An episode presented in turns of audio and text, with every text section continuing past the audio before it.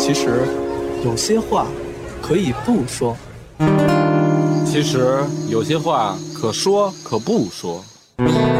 可是有些话不可不说啊。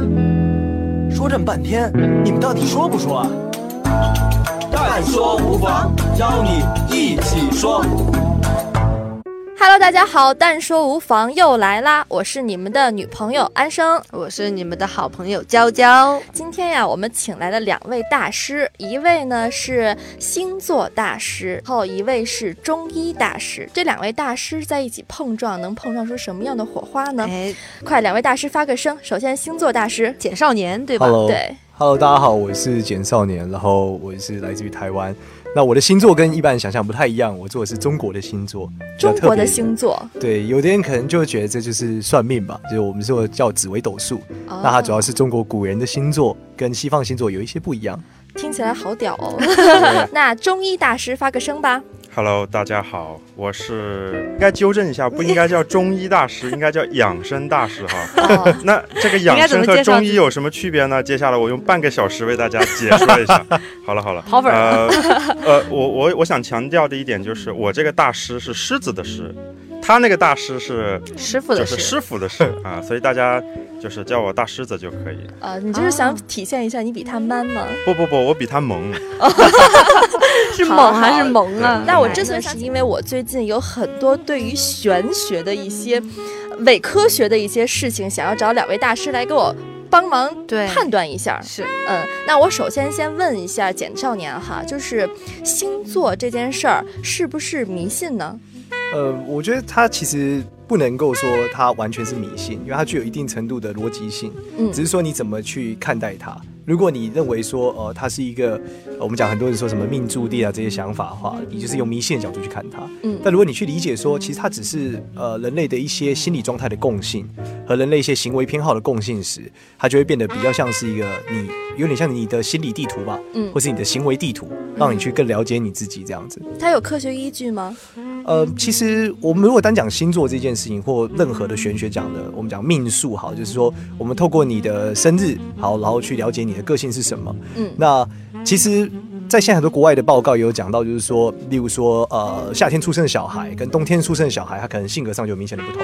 夏天的小孩可能比较活泼，那冬天小孩可能比较没有那么活泼一点。那这是代表说，其实同一个月份出生的和这个世界气候状况对人在成胎或者说未来生活上的确会在个性上造成一些变化。嗯，它然后会有些共性。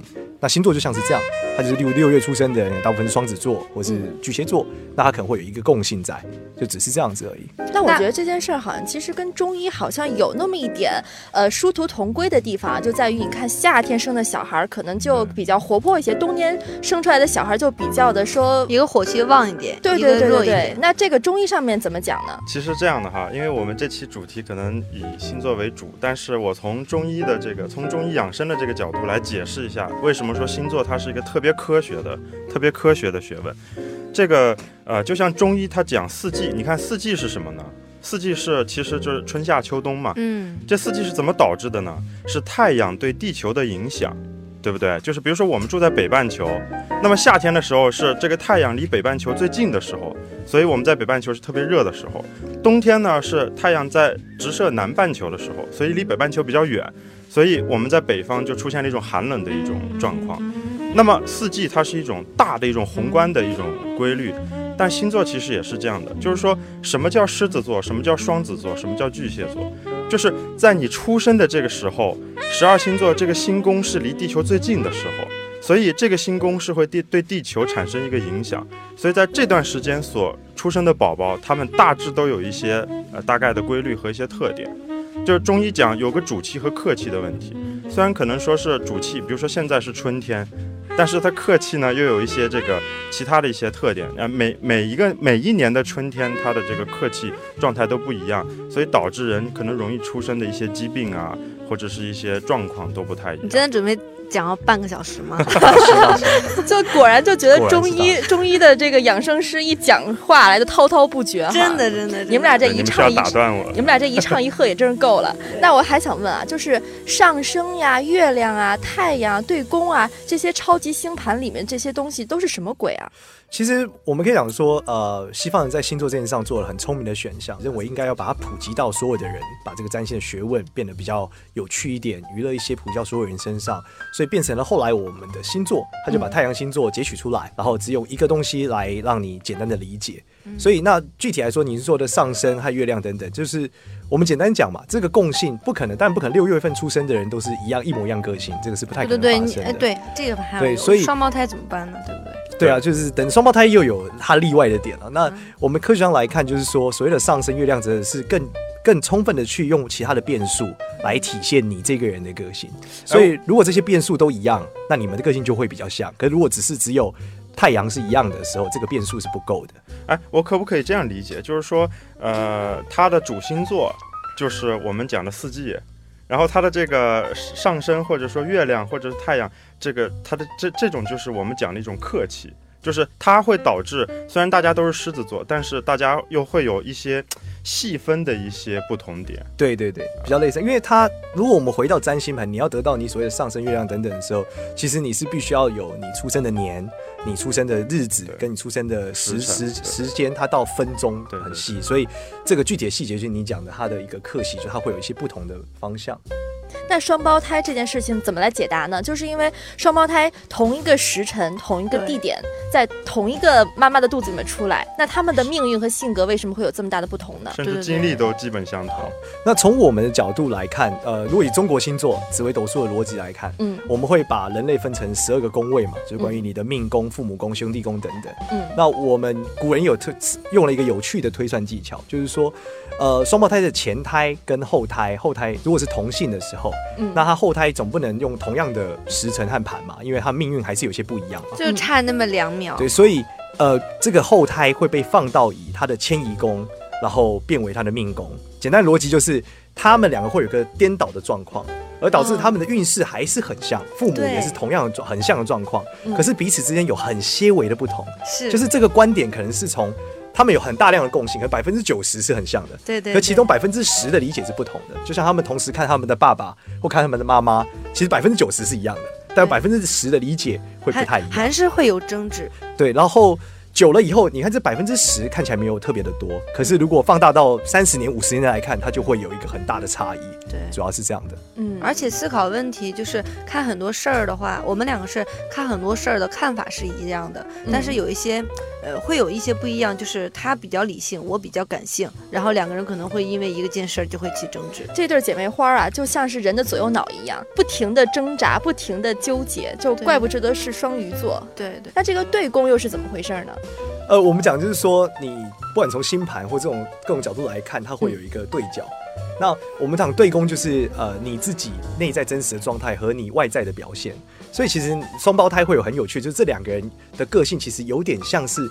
彼此的内在和外在的调换，哎，是哎是哎，就像你说你你比较感，你可能比较理性，我比较感性一点，然后我比较外向一些，对，然后他可能比较理性，比较内在内内心，但其实他你们内心有一个块是很像的，对，那你们是只是彼此表现出来的交换不同，对，但其实我也有特别内向的一面，他也有特别外向的一面，就是我们俩在不同的，比如说他的高中，我的高中的时候，他在他学校是一个特别外向的人，但是我在我学校相反是一个很内向的人。嗯，有一些内向的人，嗯，对，哎，那我还有一个很好奇的点啊，就是说人的这个命啊是天注定的，那这个星座呢也是它导致的很多特性，会不会有所改变呢？就是我能不能改变我命运？呃，其实我我们这个跟中医大师这边有很大的关系，就是。养生大师这边有很大关系。我们谈的其实是我们透过古人透过你出生的时间去归纳说你可能的个性的偏好。嗯，但是你这个个性的偏好其实跟你本身的这个气脏的构造啊，跟你五官的构五脏的构造其实有很大的关系。嗯，那我们就是从中去推敲你因为你的构造的状况导致你的个性，你的个性决定你每一个选择，你的选择决定你的命运。嗯，所以如果选择是可以更改的，那命运就不是注定的。所以只是。他告诉你的是，如果你今天一直在一个无意识的状况下，你没有特别去追求玄学，特别追求某个宗教的话，你就顺顺的照着你本来的想法思维走下去，你就会走到这个东西。所以它比较像是一个地图，它不太像是一个告诉你必然发生的事项。反而是中间的这个选择是人类可以自己修改的。只是我们等下问养生大师就知道，如果一个要改变自己气脏的状态，其实不是那么容易。要喝茶是吗？中医大师又开始卖自己的产品，卖一下茶了。我觉得这个问题应该这样理解哈，就是说，呃，星座也好，包括呃，有很多，其实像中国的这个这个属相学，就是它也是一个，就是一个取类比象。就是老古人他是特别有智慧的，他会把一类人的特点归纳一下，然后哎来给你做一个标签。嗯，你是属狗的，你是属羊的。不，我是属马的，千里马。所以就是说，呃，在就是说这一波人大体上都会容易出现这样的特点，或者容易出现这样的一个方向。嗯，但是他们一定是有个体差异的。个体差异体现在什么？体现在你的家庭教育，体现在你后天的生长，呃，生长环境，包括你的经历，包括遇到问题时候你的一个。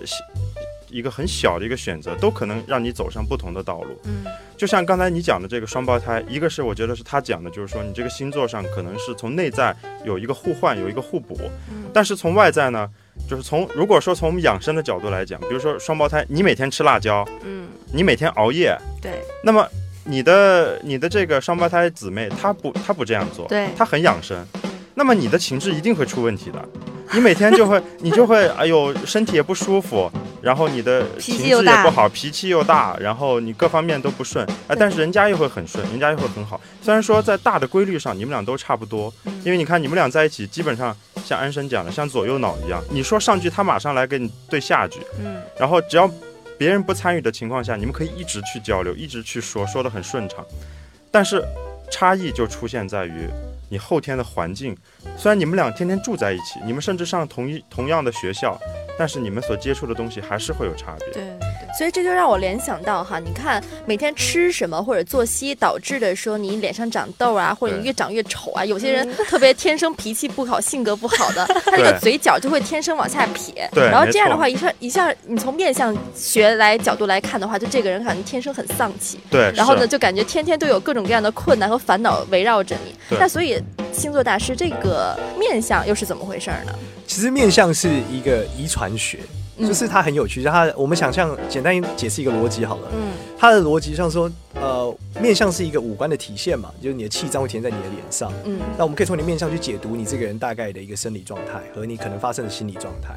那你就会想说，那为什么他面相上可以讲，有的人是富贵的，有的人是可能什么克夫啊？对，克夫啊，贫穷。其实简单的来说，我们现在假设一个情况，你面前有五只猴子。在一个房间里面，嗯嗯，好，这个房间没有任何的武器，是密闭的。然后，决定谁当王，肯定是最能打的那个人嘛，对对吧？那呃，如果今天这个房间有些改变呢？这个房间开始有武器，开始可以制作一些陷阱。那可能就是头脑最好的那个嘛，对他就会成为这个的领导者嘛。那面相学其实就是这样，就古人去理解说，这当他的哪些，例如说前脑组织或者他的肌肉发展特别好的时候，他在这个情形下特别适合做什么样的工作，或他特别容易取得什么样的地位和状态。看他擅长做什么，那他就可能是归到哪一类。对，就从他的气脏的器官去做这件事。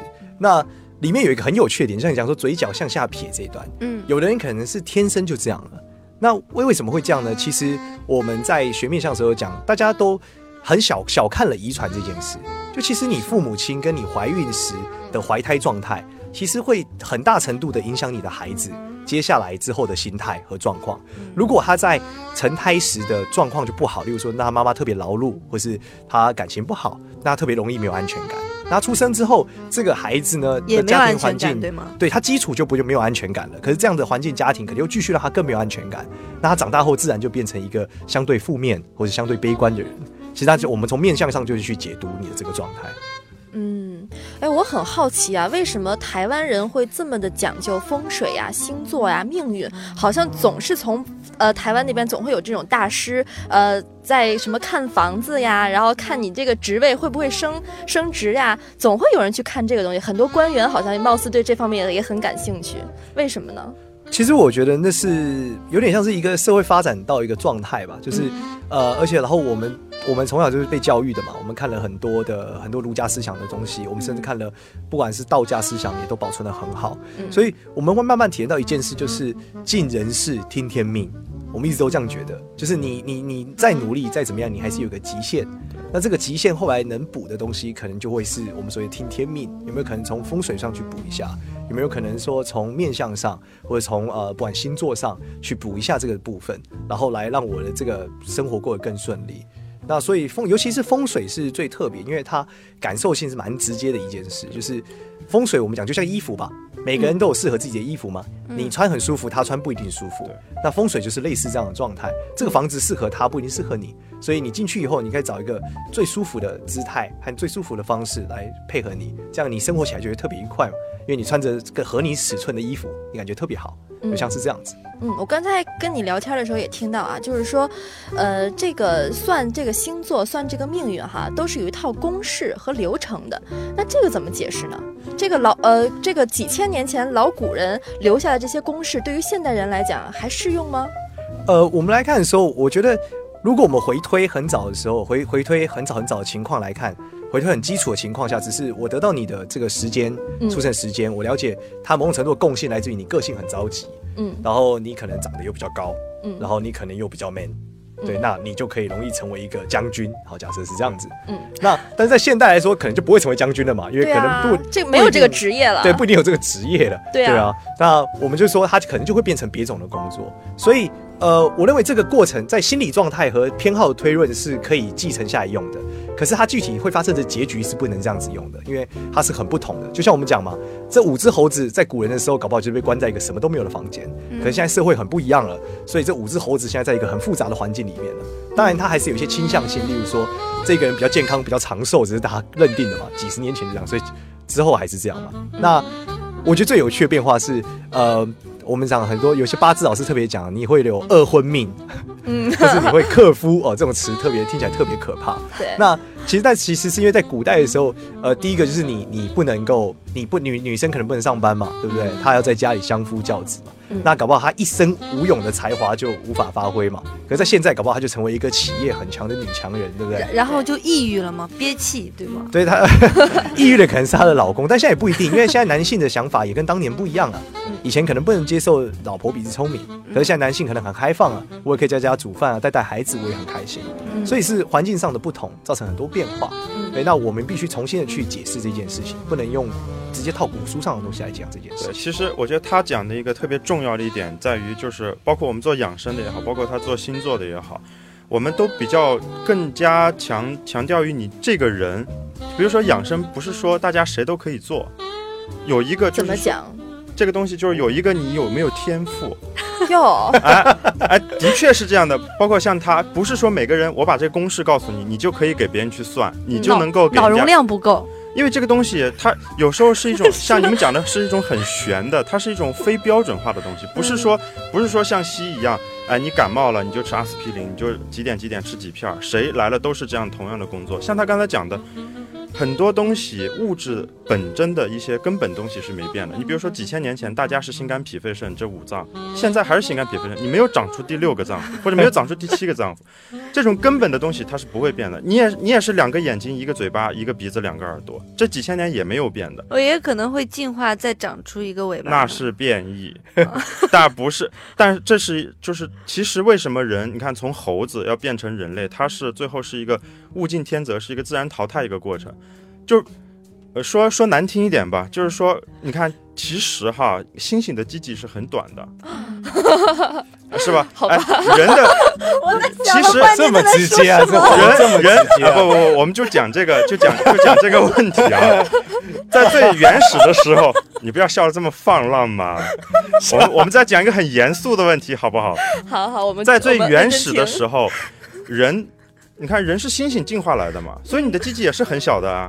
但是 为什么都要拿猴子 猴子做比喻？猴子招你们了吗？不是，但是哎，母猩猩母猩猩就会说，哎呀，我要大大，我要大一点的。哎，所以在一一千个猴子里边变异出了一个鸡鸡相对大一点的，它就生存下来了嘛，小鸡鸡就被淘汰了嘛。好，我们可以理解你这个是优胜劣汰。对，所以最后形成了我们现在人，我们现在形成了这样。然后几千年都不变，说明我们现在已经是适适应于这个环境。那很多人都会觉得自己长得矮呀，会不会以后人长得越来越高？你的矮是所谓的什么矮呢？就是说你的矮其实是是在一个范围之内的，在一个平均值。对，男的也就是比如说一米五几到一米八几。嗯。是吧？你两米多的很少，一米三几的是侏儒症也很少，它都是一种特殊现象，它不是一种大规律。长大也是特殊。我想讲的是说，包括星座也好，它十二星座没有变，因为天上的十二个星座就是这么多，它没有说多出来。哎，但是前两天有一个新闻说，马上要变成十三个星座了。这个我们这个我们不讲，就是科学是在进步啊。但是十二个星座这个怎么能不讲呢？因为这个，因为我们不是，我觉得这个涉及到很多，你要把一帮子这个。物理天文学家，包括一帮子星星学家，哎，去讨论才行。因为之前的十二星座适用于我们这个世界已经几千年了，一直都很准确，都很好，是吧？都帮助我们一直很好的生活。你他妈的现在突然说不让老子当狮子座了，我要疯掉的！你让我去当巨蟹，我可不要。是吧？所以你不能说那么随便的这个去改变一些已经定好的规律。我原来还以为自己是水瓶座呢，说我是双鱼座，我都不能接受。对，因为双鱼座太表了，是吗？不是，我因为我觉得水瓶座的个性还挺好的。哎，我倒是觉得刚才大凯有一个点，还是让我想到了，就是是不是所有人都能当这个占卜师？当算命师一定不是。简少年，简少年也说这个很费脑，很烧脑的。因为我觉得这件事情好像是命中注定，就是你有这个天赋。对，很多几月几出生的是不是比较容易？很多算命师好像他天生就能通灵，天生他就有这个灵气，能够给别人去占卜到很多东西，是不是这样？有这种说法吗？你是怎么走上这条不归路的？我们可以可以分两个层面看嘛。对，那第一个层面看是至少你要有兴趣嘛。好，假设你桌面上有一本秘籍，对不对？A 可能没兴趣，他放在他前面都不会有兴趣。有人跟他讲，他也不会兴趣，那他自然就不会成为这个这个职业嘛。嗯，或者他不然学，他不会学习这个技能。那 B 可能他天生就比较有兴趣，所以他翻开之后他可以接受这些呃不一定像那么科普的东西，那他就接受了嘛，所以他就学习了。那就是，所以你刚刚问说，是不是人人都可以成为啊？在某些技术上是可行的，可是有一些是不行的。一定程度内是可以的，是吧？对，一定程度内是可以的。比如说玩占星牌嘛，是吧？对，就是呃，怎么讲？你你你要算九九乘法到到二维方程式都行，但你要成为爱因斯坦是另外一件事情。所以我想讲的是，占星师也好，养生师也好，都是艺术艺术家。你想，谁都可以成为米开朗基罗，谁都可以成为爱因斯坦，谁都可以成为牛顿嘛？是不可能。你有你的天赋，你比如说养生，你是需要去感受天地变化，感受四季的这个。这个这个变化的，嗯，那么你一定是你的身体要很清透，而且你是一个愿意能静下来的人。为什么星座这件事情，它和塔罗牌占卜呀、算命这件事，它比他们更流行、更大众、更火爆一些？这是为什么呢？因为是我们觉得西方的占星学家在在普及这件事情上特别聪明。其实我们不要讲拿星座跟塔罗牌比，可能不太适合。你拿塔罗牌跟卜卦比就好了。现在要找三个铜钱多么困难，对。但是你要找到一副塔罗牌，到书店买就有了。所以，呃，相对应来说，就是他们在整个普及化跟娱乐上的包装相对的聪明。嗯。那我们也可以讲说，因为他们的文化在世界上普及的广嘛，就像我们看好莱坞的电影一样嘛。对啊，同样有一个机器人，为什么你看好莱坞的机器人不看呃？不看韩国机器人，或者不看印度的机器人，嗯，对，那就只是因为他们在文化上面的娱乐包装层面包装特别好，所以让它变得特别的火，大概就是这样子而已。嗯，对，因为我是看到很多女孩在每天都要看《同道大叔》，包括很多。呃，很多的 gay 呀，很多的直男也在看《同道大叔》，就大家都把《同道大叔》讲的那些东西奉为奉为圣经一样的，天天去拜读。然后《同道大叔》就天天在讲说，什么样的星座是败家女，什么样的星座比较容易嫁到呃富二代豪门，然后什么样的星座说有天生富贵相，这样的说法有有科学依据吗？其实它比较像是一个偏颇的解释对，就是你只应该说，我认为你只取一个月份的变数，其实你真的很难做到，但。你还是有些个性倾向嘛？例如你要嫁入豪门，首先你总要外向点嘛。如果你家不是豪门，你你同天生就不喜欢跟人家讲话，你可能一辈子都不会嫁进豪门。所以我们可以推断说，外向一点的星座自然比较容易嫁入豪门，或他在乎钱的，类似这样。等于说我只是把嫁入豪门的变数先列出来。再把星座好像符合这变数的列出来，最后等于就如果这个女生是一个拜金女的话，那她就比较容易嫁入豪门。呃，因为她有她还有一些条件的，不能只你还要看富二代喜不喜欢你啊，是吧？也许富二代就喜欢灰姑娘那样的。如果她是一个拜金但从来不讲话的女生，那她也不会所以说这样的说法就根本不准，只是被大家娱乐化。所以说为什么大家总是会对这个中医养生或者占卜或者占星总是有误解，觉得它是一种非科学的这种东西？是因为是因为有，就是因为就是有这样的东西。让大家就是你是在诋毁同道大叔吗？我没有诋毁，我也我每天在看同道大叔，我也每天在，所以他就是 gay，因为他的娱乐性，每集 gay 啊，这个结论太酷，因为他的因为他的娱乐性很足，他会让你哎很放松，而且很好玩，但是大家一定只是仅仅把它当做娱乐就好。就我知道你是假的，但是我就是看着很舒服。对啊，就是哎，我看了以后满足自己的一个私欲啊，原来我可以嫁入豪门是吧？然后看了以后。呃，你就满足一下你这种小心情就好。但是这个东西其实它是很严肃、是很深的一个东西。就我觉得大部分女孩子啊，看到夸自己的就，哦，对，说的好准啊，但是一说自己不好的地方，不准，都是 shit，都是说的不对。其实是这样的，包括中医也好，如果中医或者说一个占卜师给你下定论，你一定是怎么怎么怎么样，那一定是错的，一定是假的，因为任何东西都是有变数的。你像我们中医也是，就是它其实是一个哲学。包括占星也，他说你肝有问题，并不一定真的是你肝有问题，对吗？对，就是他，就是他是会变。感觉中现在养生是在自己打自己的脸。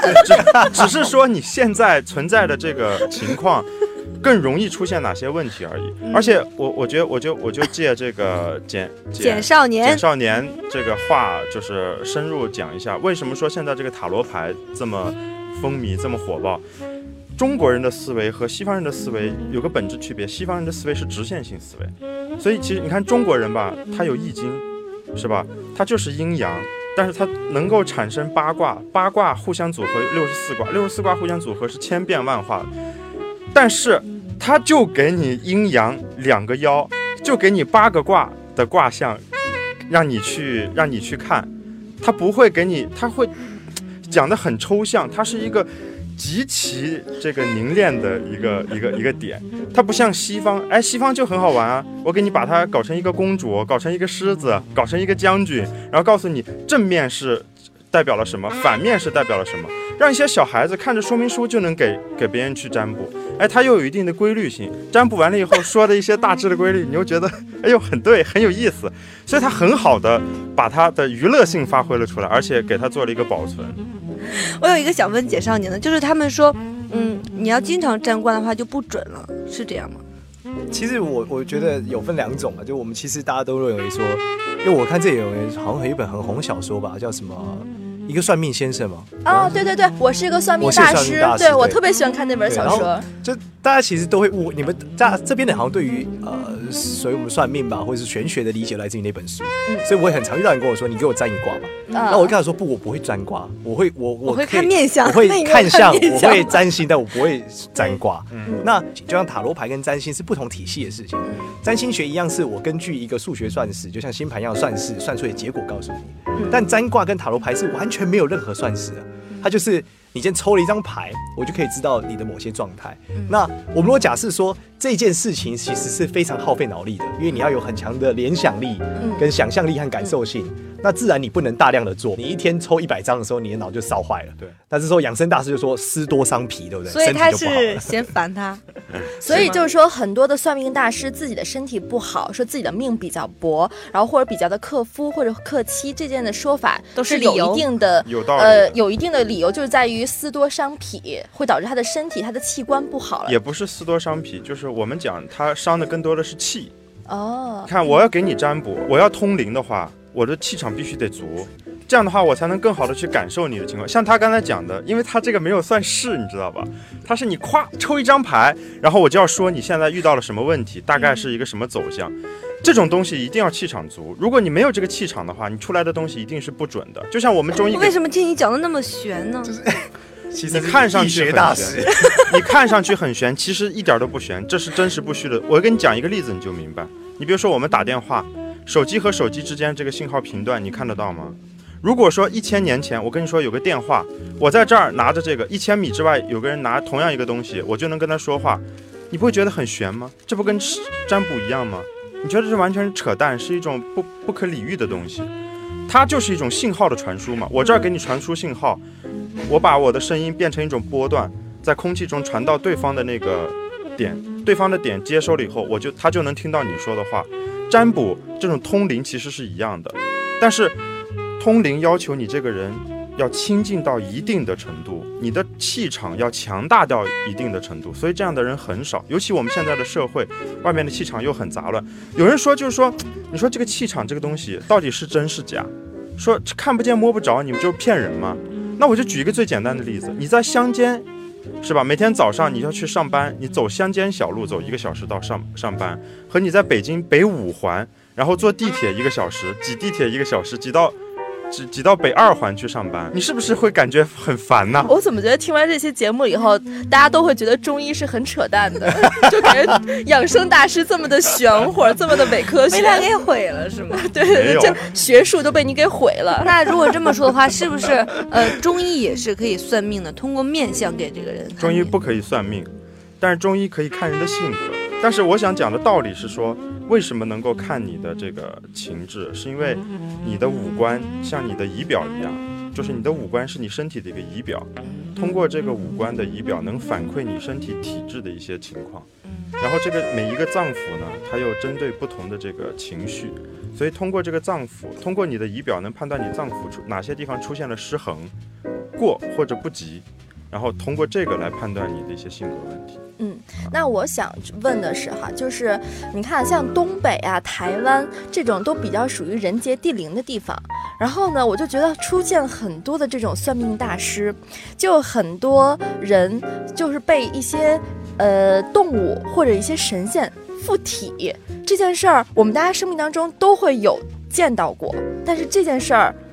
怎么去解释呢？真的看到过吗？我我只有一只动物跟一个人，然后他就不不不，我没有看到，但是我知道有这样的事情发生。应该这样讲哈，就是说，我我们可以我们可以假设这个是一个社会文化的构造，就是呃，假设你今天有这个体质，可是你周遭没有人在谈这件事，或者说你周遭没有一个一个地方让你接触这件事，其实自然你你也不会学会嘛。就我刚刚讲的嘛，你要学，你前面还有假设有本秘籍，我们刚刚讨论的是你有没有兴趣，嗯。有没有有兴趣的话，你很有兴趣，你还是要有本秘籍嘛。嗯，那我们可以先想象一个很有趣的地方，就是其实台湾庙非常多。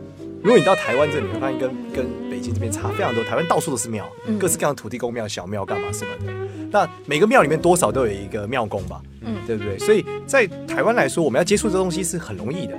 对我来说，我家巷口就有个庙，我走去问他一些事情，他自然就可以告诉我一些这方面的事情。那我很容易就可以学习到，所以我想要呃，让你说附体，说我体质比较敏感，那你要附体总要在有一个空间嘛，我怎么不不一定会在地铁上附体嘛，或我不会在国贸大楼 CBD 被附体嘛，通常在庙里面或是一个特别的空间嘛，嗯，那这就是我们在讲，其实还是跟地理和文化状况比较有关系，并不是说台湾人特别地灵人杰，其实也没这个现象。就只是我们的环境更好一些，对，就我们的环境和氛围是可以让你接触到这件事的。嗯，那很多算命大师就是你一见到他，你什么都不用说，连呃就把你的八字报出来，然后他就开始哗啦哗啦就开始说你过去发生过什么事情，然后你最近会怎么怎么样。那这个有什么依据吗？如果他他分两种嘛，一种是他完全他你走过去他就开始讲，跟你拿到他拿到你八字开始讲。是两件不同的事情啊！如果我拿到你的八字开始讲，代表我有一个数学算式。不过他只是他头脑特别好，他不需要像我们用手机或电脑就可以开始算，他就脑海面成像之后就开始讲出答案。嗯，然后那如果另外一种是什么都没有，他看到你就开始讲，嗯，那他要有一个取向点嘛，所以他的取向点是你找他的那个时辰，然后他开始假设你找他的。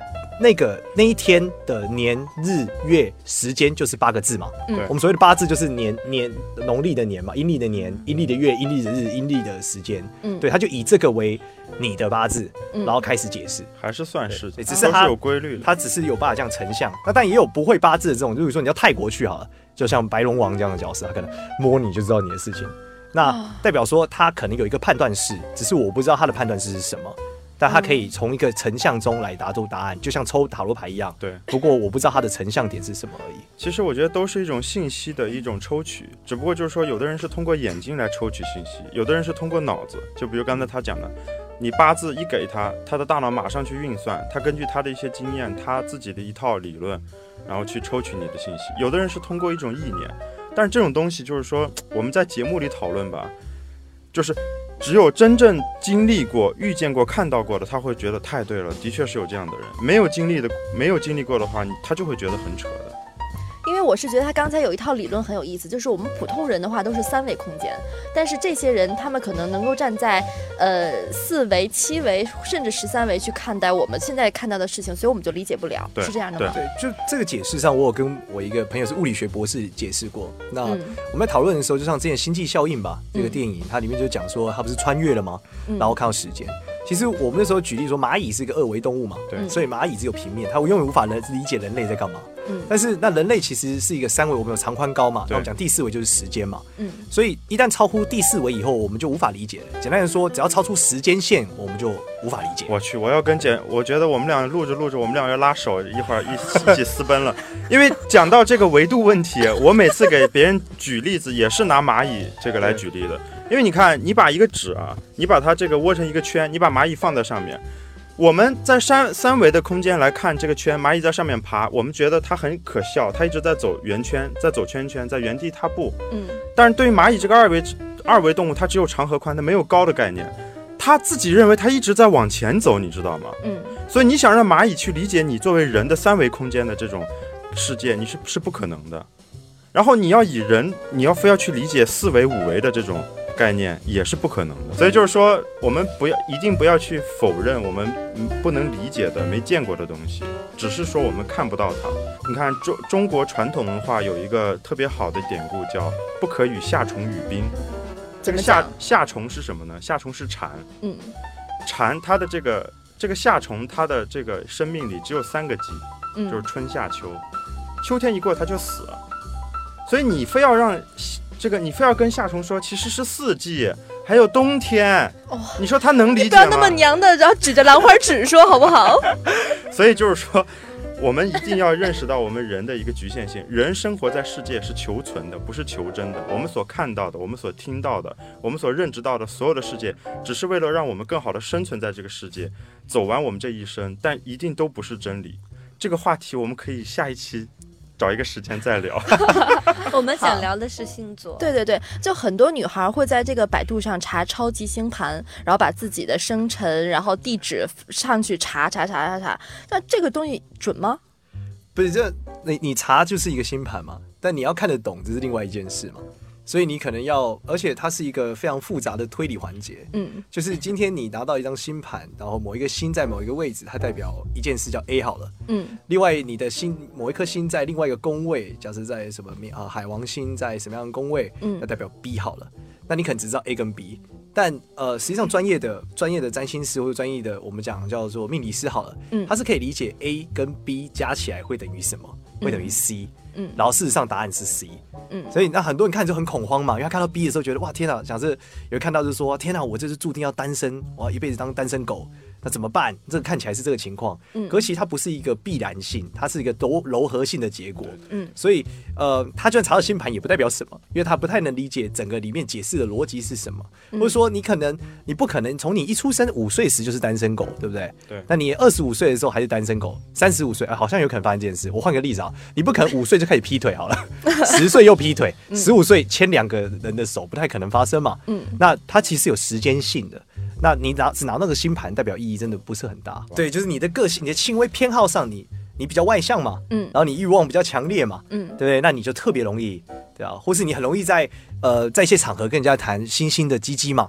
之类的，所以就 特别容易让人家觉得你在撩妹，所以特别容易发生这个事情嘛。啊，哎，那是那这个占星和这个算命会不会把自己的运气越算越薄，越算都算没了呢？其实基本上是不太会啦，甚至我们有时候都开玩笑说，就是是那个算命说占星师不晓得你一直烦他的一个想法，因为肯定有人会一直特别问嘛，他特别没自信嘛，对他同样问题要问问十次二十次。那你就讲久，你就觉得哦，特别特别特别无力。那你最后就是说，那你不要再这样问了，因为你问下去，你不希望他把人生都放在这上面嘛？他还是要继续过下去嘛？所以我想请教你一个问题，就是说，我们作为普通人来来，就是作为普通人来讲，怎么去呃面对就是占星的这种结果，以以以一种什么样的心态去面对这种？呃，我们乐。我觉得有有呃有好跟坏的两面，就是你假设你知道你明年运气好，跟你知道你明年运气不好，你态度肯定不一样。对。那假设你知道你明年运气好，对不对？那当然你就可能要更努力嘛，更可能把你的能量发挥到最好，你不要发懒嘛，对不对？那你知道你明年的运气不好，好，我们来解释什么叫运气不好。嗯嗯。运气不好这件事情，其实就是你会发生一些倒霉事嘛。对。但绝大多数的人，我们如果可以理解，像蝴蝶效应一样。蝴蝶效应就是有一只蝴蝶拍了一个翅膀，然后在美国的远方变龙卷风。嗯，所以你人会倒霉，一定是你前面干的某一件蠢事。啊，那我们如果你知道你明年的运气会不好，代表你一定在今年到明年中间干了什么蠢事，然后我们就会去挑选出你的这个蠢事，让你不要去做这样的事情。所以说，如果说，哎，占星告诉我说我今年运势不太好，那我就一定要注意多做善事儿，多做好事儿，少做蠢事儿，对吧？也不一定要多做善事，但少做蠢事是关键。对对对，对你多善事不代表你不会发生蠢事。但有些人人蠢嘛，他不知道自己做的事儿很蠢。对，其实很容易进入陷入到一个状态。我们最常讲的一个一个理论，我觉得特别好。当你的朋友遇到困境时，你这样跟他讲，呃，我们叫溺水理论。你到海边玩，你溺水了，好，溺水大家都有学过嘛？溺水要怎么办？放轻松嘛。嗯。如果你继续挣扎着，你就会往下沉。对。那如果别人来救你，你继续挣扎，他就跟你一起沉。那其实绝大部分倒霉的情况就很像你觉得你很倒霉，你就溺水了，然后你会在头脑很不清楚的时候挣扎，你一挣扎你就更倒霉了。嗯，然后别人也帮不了你，因为别人一帮你，你又挣扎，他就跟你一起倒霉。哦，所以唯一要做的事情是什么？就是放轻松，就是一个平常心态。所以，你就浮起来了，浮起来之后，你就会知道，那我现在要该怎么办了。其实这关心到一个很有趣的现象，就是我们通常你去找，不管你去占星吧，或者你去看八字，你就问他我的学业怎么样啊？嗯，我的事业怎么样啊？我的爱情怎么样啊？嗯，其实在这在我们里面有一个很重要的环节叫做福德，就是没有人问过说我的福德怎么样啊？对，我的精神状况怎么样啊？其实福德宫就是我们叫精神状况的表征，就这个人遇到事情时，他都觉得他就像你讲，他就觉得没什么。他他特别乐观，那我们就说这个人福德特别好，为什么呢？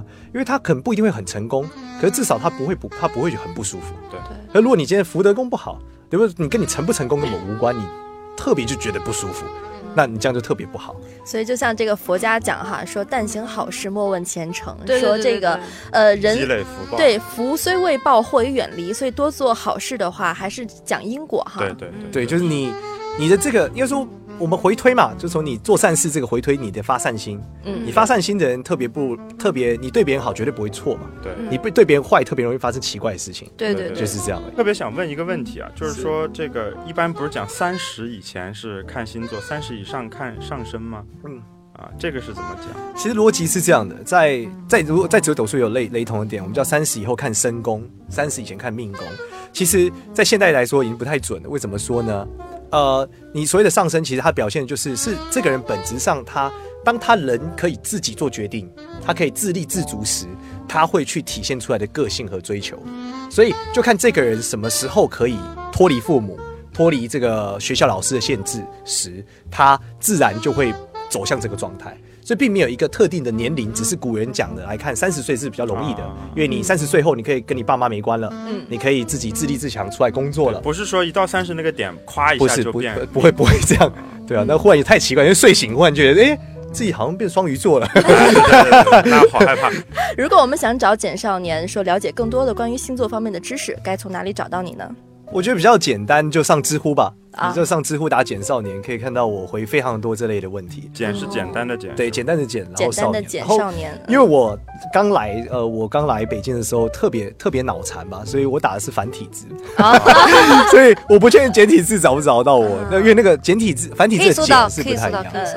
因为呢，简少年是诗书名门，然后做了十五年的占星大师，还是非常厉害的。我觉得今天跟星座大师还有养生大师聊了这么多哈，伪科学都变得很科学了。那么，如果大家想知道更多关于养生还有星座方面的知识呢，可以关注两位帅哥的知乎还有公众号。